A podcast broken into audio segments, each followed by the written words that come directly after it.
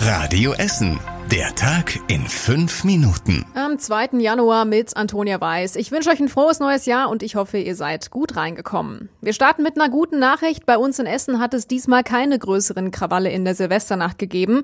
Polizei und Feuerwehr hatten nicht so viele Einsätze wie erwartet. Trotzdem war aber gut zu tun.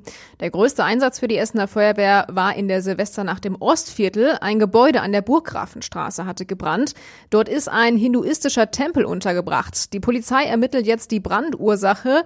Und dazu gab es noch weitere Löscheinsätze für die Feuerwehr. An der Kerkhoffstraße in Frohnhausen hat ein Balkon gebrannt.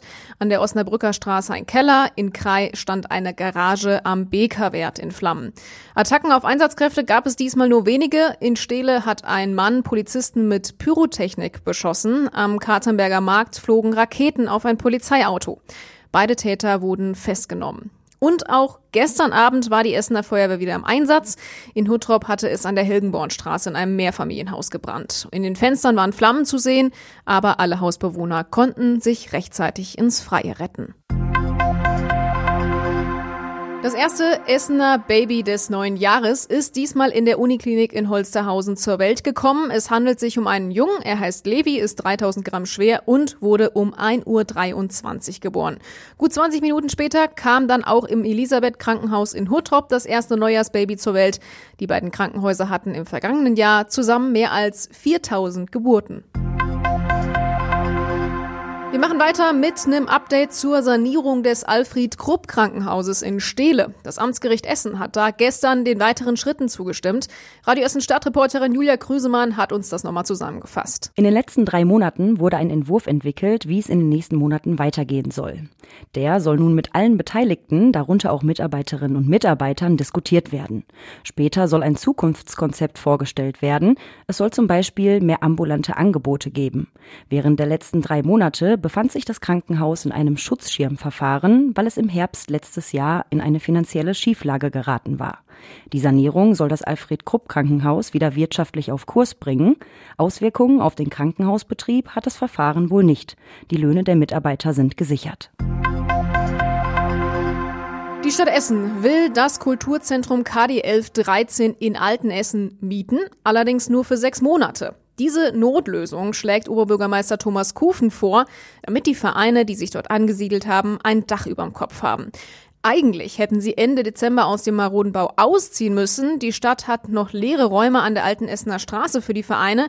Die müssen aber bis zum Sommer noch umgebaut werden. Und so lange dürfen die Vereine drinbleiben, hat uns Kufen auch nochmal im Radio Essen Interview gesagt. Ja, das Gebäude an der Karl-Denkhaus-Straße ist äh, marode. Deshalb hat es damals die evangelische Kirche ja abgegeben. Wir haben uns das auch angeschaut als Stadt. Wenn wir diesen Umbau durchführen würden, dann wären wir in einem deutlichen zweistelligen Millionenbetrag Dafür hat man schneller selbst gebaut. Der Bau gehört noch einem gemeinnützigen Verein. Der hat aber kein Geld mehr und muss verkaufen. Nach Radio Essen Informationen gibt es nur zwei ernstzunehmende Interessenten, die Stadt Essen und die Kaffeebetreiber in den Nebengebäuden des Kulturzentrums.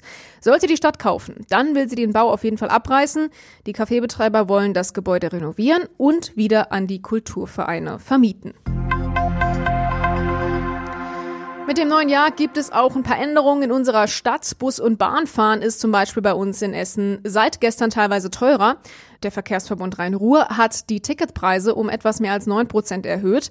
Rohbahnkunden müssen deshalb also mehr zahlen. Das Deutschlandticket ist davon aber nicht betroffen. Der VRR hat die Preise deshalb angezogen, weil die Betriebskosten immer weiter steigen und neben den hohen Personalkosten sind auch die Preise für Benzin und Strom gestiegen. Außerdem werden vermehrt Wasserstoffbusse eingesetzt, die ebenfalls finanziert werden müssen. Und ab heute verändern sich auch die Abholtermine der Biotonnen bei uns in Essen. Rund 17.000 braune Tonnen werden an einem anderen Wochentag geleert in Zukunft aber immer noch im Zwei-Wochen-Rhythmus.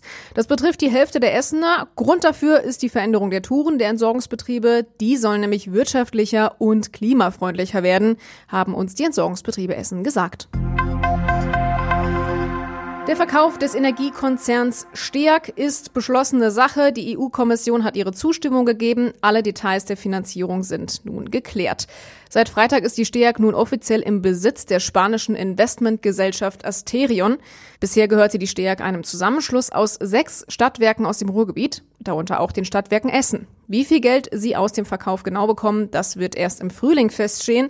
Das Geld soll auf jeden Fall in die Energiewende bei uns in Essen investiert werden. Und zum Schluss der Blick aufs Wetter. Heute Nacht müsst ihr mit Sturmböen rechnen. Viele Wolken und Regen gibt's obendrauf, richtig uselig, also 10 Grad dann heute Nacht. Und morgen geht's genauso weiter bei Temperaturen um die 12 Grad. Und das waren sie, die wichtigsten Nachrichten an diesem Dienstag. Alle aktuellen Meldungen findet ihr wie immer auch auf radioessen.de und in unserer App. Ich wünsche euch eine gute Zeit, da wo ihr auch seid. Bis dann und ciao. Das war der Tag in fünf Minuten. Diesen und alle weiteren Radio Essen Podcasts findet ihr auf radioessen.de und überall da, wo es Podcasts gibt.